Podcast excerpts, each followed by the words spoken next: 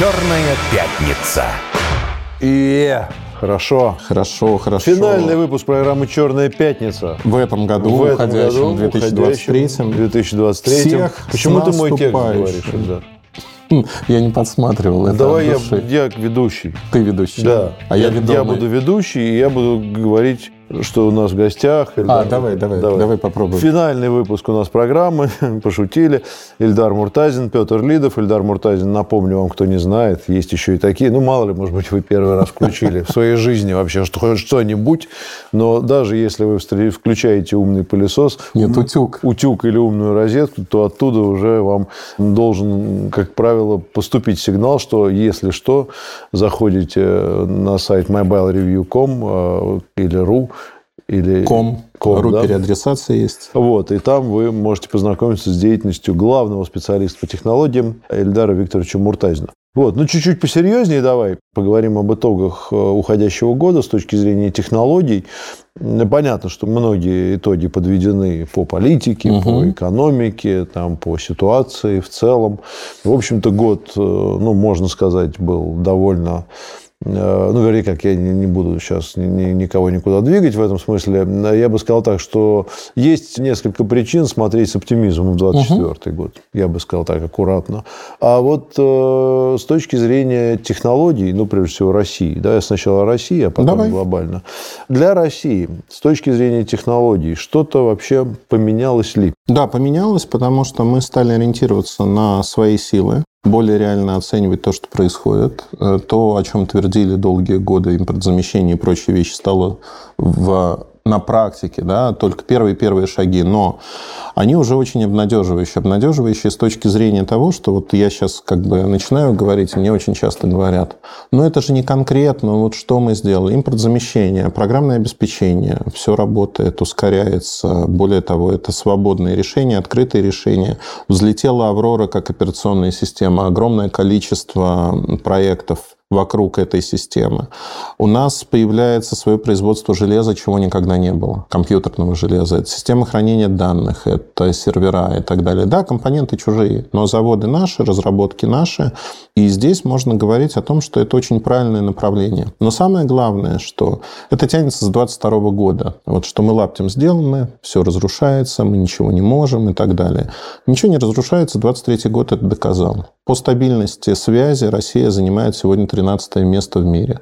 Если мы берем размер нашей страны, то окажется неожиданно, что это первое место. То есть по стабильности соединений, медианным скоростям и прочим вещам. Что это говорит? Э, Развитие не прекратилось, оно идет не такими темпами, но оно идет. Улучшается покрытие, операторы стараются сделать лучше. Есть недостаток денег в отрасли. Это, как бы мы с тобой это обсуждали много раз. Но, несмотря на это, держимся, развиваемся, пытаемся и переориентируемся на новые проекты, на новые интересные вещи. То есть вот здесь, наверное, год был интересным. Но самое главное, что мы окончательно переориентировались от вот этого, знаешь, западопоклонничества некого, что там все вот хорошо и все. А Яркий пример, наверное, это переход Билайна топ-менеджером компании Вимпелком российской. То есть она больше не входит в холдинг Бион. Что моментально высвободило деньги, возможность по-другому строить в России. То есть они перестали быть дойной коровой для проектов в других странах. Строить по-другому свой бизнес. Это дает результаты, мы их увидим в 2024 году. Это значит что? Что они могут, э, ну, скажем, у них появляется больше средств Да. для того, чтобы ими распоряжаться. Больше средств в России, потому что они никуда больше не уходят. Эти средства реинвестируются в наши сети. То есть они остаются дома, по сути. А самое главное, что... Ну и такая же история у всех А в операторов. Вионе Вимпелком был крупнейшим активом. крупнейшим активом, который был дойной коровой. Ну, То есть, естественно. То есть это основной источник кэша, Да, и да. понятно, что если тебе нужно профинансировать Да. что-то, то это все, ну, то есть там, да, изымались деньги. Изымались деньги, они шли на другие рынки, и при этом другие рынки никогда не были такими же сильными, интересными, перспективными. Эта ситуация меняется. И вот, наверное, вот в этой ситуации, как в капле, отражается то, что происходит в России. Сегодня в России и Россия, российские бизнесы неожиданно перестали быть дойной коровой для развития где-то еще. Деньги остаются внутри России, Да, сложно, да, иногда невозможно, кажется, но проекты развиваются разные. Это операторский бизнес, это железо, инфраструктура, это софт особенно. Сегодня компания Microsoft, например, потеряла российский рынок, потому что мы перешли на российское программное обеспечение. Это офис, это прикладное ПО. Системное хуже пока, но оно тоже появляется. Но и это огромные деньги. Это я просто рублей. не пользуюсь. Что-то я перестал пользоваться компьютером, если честно. Ну, на работе вот это вот офисное и так далее а что за российская вот это вот? А, у это нас аналоги есть, Word? Это аналоги Word. У нас есть две компании. Это мой офис. Э, их больше, на ага. самом деле. Мой офис просто по количеству проданных лицензий, насколько я знаю, лидирует.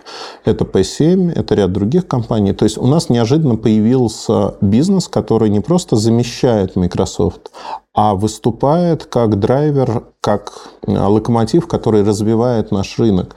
Появляются деньги. Это деньги уходят не куда-то туда, в Редмонд, угу. в Америку, или там в Ирландию, где налоговый рай для Microsoft. Нет, это деньги, которые остаются внутри России. Ну, а вообще Microsoft можно заменить в отдельно взятой стране на что-нибудь да, другое? конечно. А есть примеры? Ну, например, Китай какой-нибудь а... там, или нет? Или он работает, он является монополистом вообще? Он не монополистом ну... является. Там происходит то же самое, постепенное замещение э, Microsoft и ряд других компаний, потому что это опасно, это дорого, банально, проще развивать свое. То же самое в России. Просто ощущение такое, я не специалист далеко, угу. но ты, ты тут разбираешься. С одной стороны, ощущение такое, что заменить это невозможно, ну, потому что всю жизнь это был Microsoft, да. и это все системы, они связаны да. между собой, да. и там есть куча программ по любым направлениям, а если ты бизнес или госструктура, ну, любая угу. структура, требующая да. какого-то управления, причем как системного, так и там чисто пользовательского интерфейса, удобно, угу. прочее, прочее, обновление, сервис. Значит, с одной стороны, ощущение, что заменить невозможно. С другой стороны, ну, вот эти вот колоссальные возможности, не знаю, современных вычислительных систем, скорость обработки данных, огромное количество возможностей угу. и ощущение, что, в принципе, сделать можно все, угу. что угодно.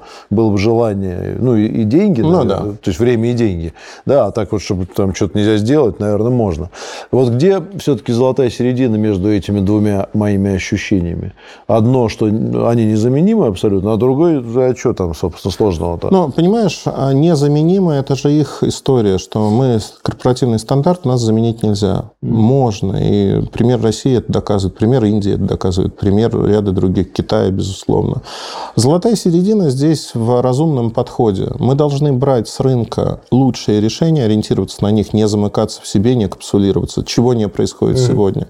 Потому что офис доступен, ты можешь его купить, поставить. Более того, для образовательных учреждений Microsoft, теряя рынок, его отдает бесплатно. Пожалуйста, только пользуйтесь. Другое дело, что нам сегодня это не нужно. Это уже не очень нужно. Потому да. что мы увидели, как себя ведут эти компании, пытаются отключать, пытаются диктовать свои правила и прочее, прочее. Но мы же создаем рабочие места внутри страны. Это огромное количество программистов, которые создают наши продукты. Чего боится Microsoft и другие компании? Они боятся в прямом смысле, что в какой-то момент, а он наступит через 2-3 года, сложность нашего софта, она станет очень высокой. Угу. И неожиданно нам не будут требоваться их решения, потому что наши решения решения будут лучше приспособлены к нашим условиям. Пример из прошлого, 1С, он один из таких примеров. Да. Почему 1С бухгалтерия? Потому что бухгалтерский учет завязан на страну, надо очень быстро все менять, ага. и это сложно. Сегодня мы создали условия, чтобы и другое прикладное и системное программное обеспечение становилось постепенно локализованным российским в том или ином виде. Копии ломают вокруг того, что считать российским, насколько локализация из open source это действительно российская или нет. Безусловно, есть вопросы и огромные вопросики, но в конечном итоге направление развития очень правильное. Это не вот бла-бла-бла. Мы видим, какое количество софта появляется.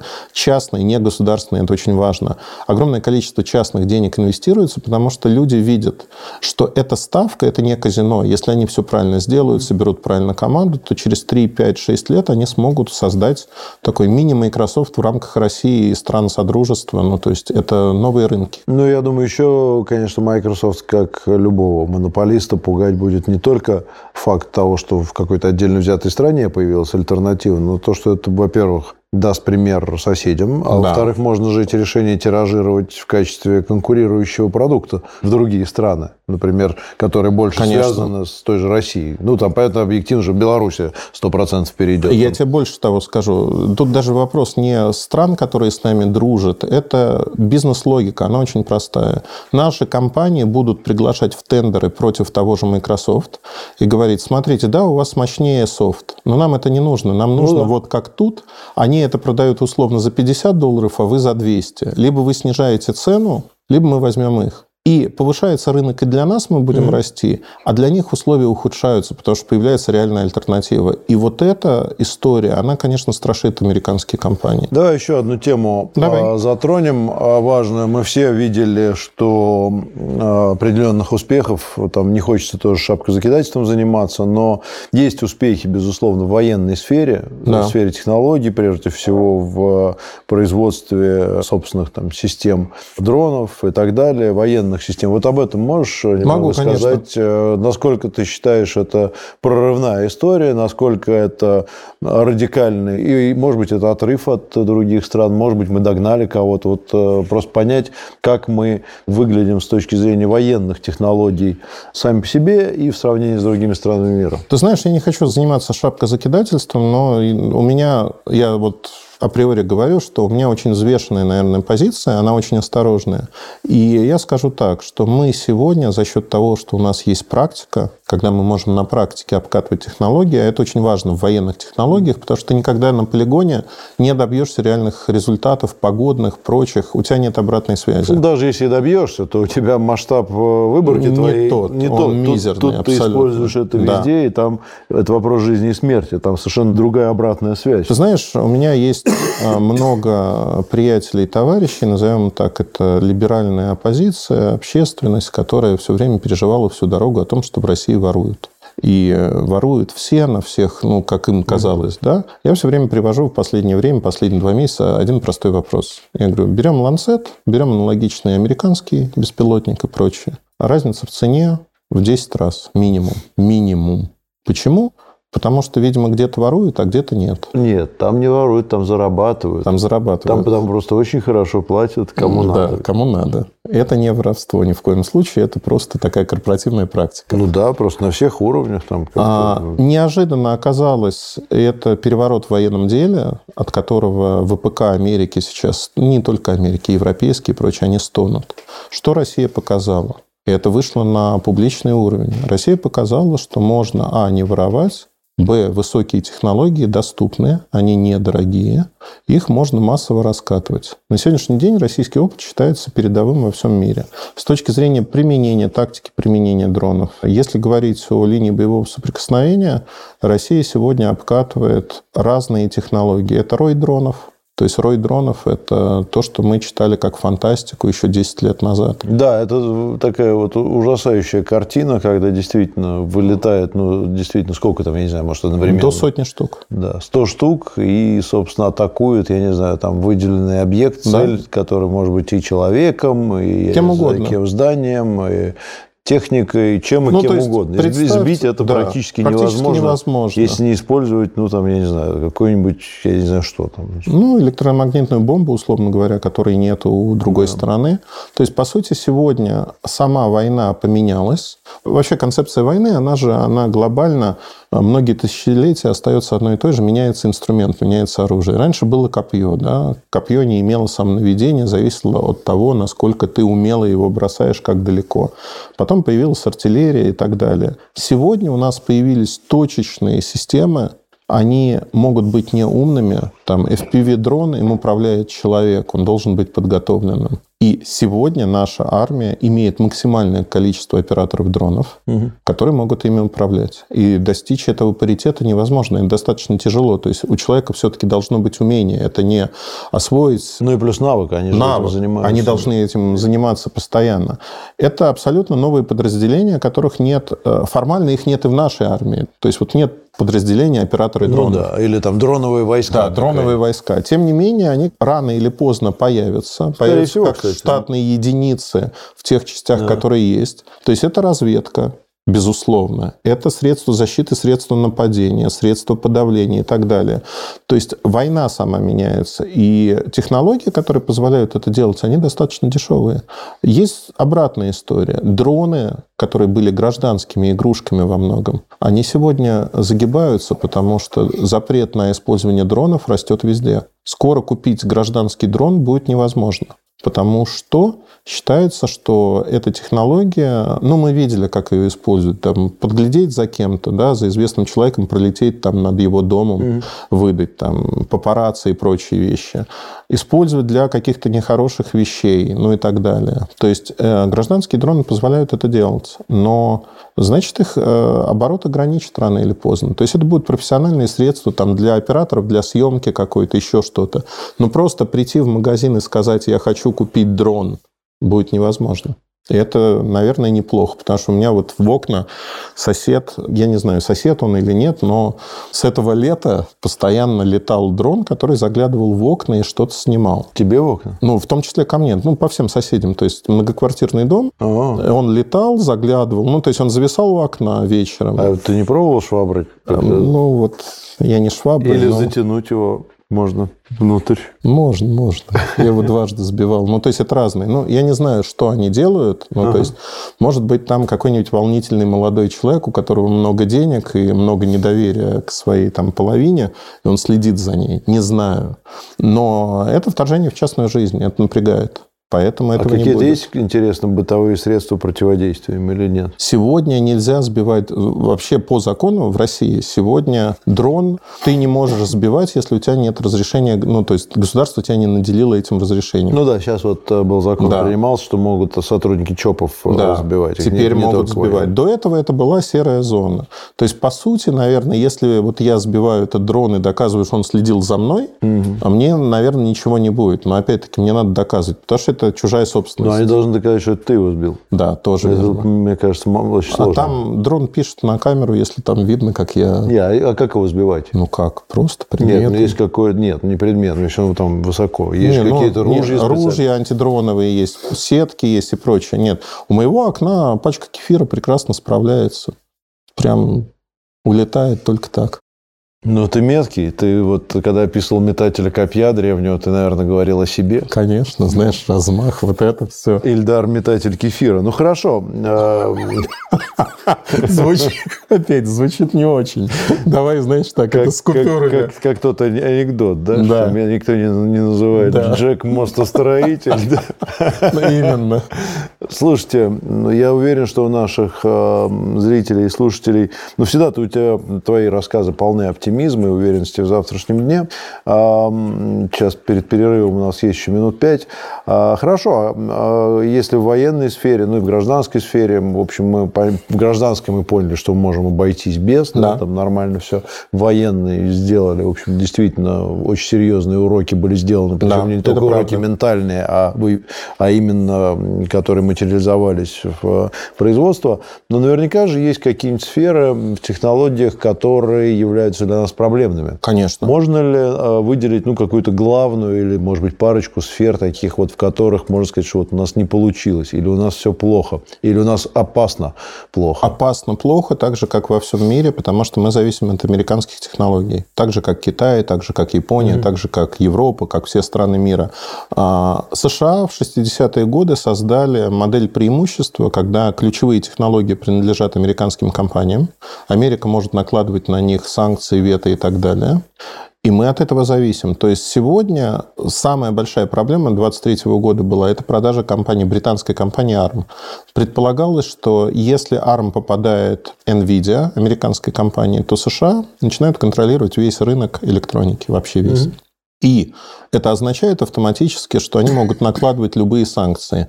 Сейчас это не так. ARM остался относительно независимым. Санкции распространяются абсолютно не так, что Америку, конечно, очень расстраивает, но мир становится двуполярным, как минимум. У нас есть американские технологии, у нас есть Китай, который активно развивает свои. Мы выступаем на стороне Китая, беря при этом от американских технологий тоже то самое лучшее, что мы можем взять. Инфраструктурно, системно мы не сможем, ну, мы не догоним. Нам надо повторить последние 50 лет, прыгнуть mm-hmm. через голову. Но есть асимметричные ответы, мы их делаем. И постепенно за небольшие относительно деньги мы добиваемся хороших результатов. Это не защищает нас от зависимости там, тех же компонентов, но ослабляет зависимость. То есть, что пыталась сделать Америка два года? Они пытались перекрыть нам доступ к любой электронике. Mm-hmm. От бытовой до электроники, которая может использоваться в военной сфере. Вот эта вся история про стиралки, прочее, идиотская совершенно. Понятно, что она для Украины, для внутреннего употребления, но Факт заключается в чем? Что перекрыть рынок электроники нельзя. В Москве вот сегодня существует биржа, на которой я могу купить компоненты электроники, любые фактически в промышленных масштабах. Она же возникла тоже не из ниоткуда. Да? Есть поставщики, есть... Это в первую очередь американские компании, которые заинтересованы в этом. Для них деньги выходят на первый план. Поэтому это предохраняет нас, с одной стороны. С другой стороны, Основная проблема, которую я назвал бы, она в нашей ментальности, в наших мозгах. Вот ментальность у нас меняется очень медленно, потому что когда мы замахиваемся на что-то, нам кажется, что проще списать, повторить, чем сделать самостоятельно, потому что нет этого опыта, нет опыта побед, но он постепенно появляется, и это действительно победы. Маленькие, большие, средние, но а, ты знаешь, это проистекает, я больше скажу, электроника военное дело – это частный случай от организации всего процесса, который есть внутри государства. То есть мы сегодня нашли такую модель управления государством, не мы с тобой, а другие люди. Ну, да. Да мы с тобой тоже. Ну, чуть-чуть, да. совсем немного. Которая приводит к тому, что мы добиваемся эффективности на среднесрочной и долгосрочной перспективе.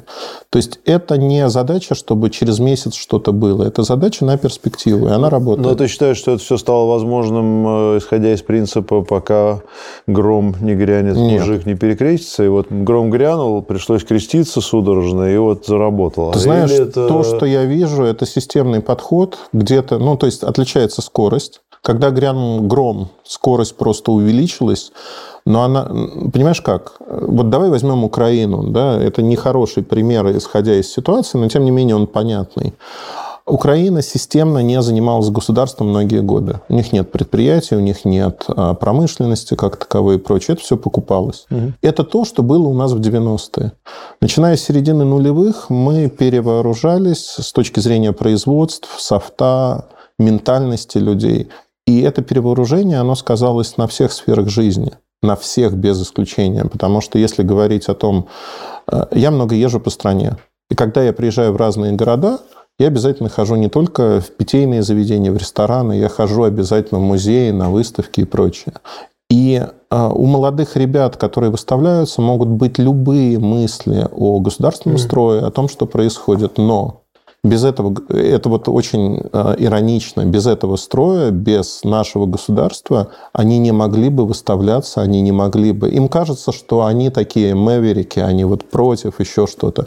Они подрастут, лет через 20 они поймут, что вот та среда, в которой они сформировались, она совершенно другая. В 90-е Какие выставки? О чем? Нет потребности, не приходят люди смотреть да. это все. Все поменялось, искусство поменялось, а искусство отражение того, что делается в экономике и прочих сферах. Поэтому сегодня вот эта атмосфера, она есть. Второе, я задал вопрос генеральному директору компании «Ядро», то, что он рассказывал, как они сотрудничают с разными вузами а, для того, чтобы нужны системные программисты, инженеры, разработчики и так далее. Я говорю, в явочном порядке просто назовите организации, ни с кем вы сотрудничаете, откуда приходят сейчас молодые ребята mm-hmm. к вам для того, чтобы вот было. Он перечислил все технические вузы, не было исключений, все технические вузы. Это говорит о том, что работает система. Давай сейчас прервемся, послушаем новости. После новостей э, есть интересный вопрос как раз по кадровой э, ситуации, и мы поговорим по этому поводу. Тоже действительно есть разного рода э, процессы, разнонаправленные. Ну и о многих других темах. Новости на радио «Спутник».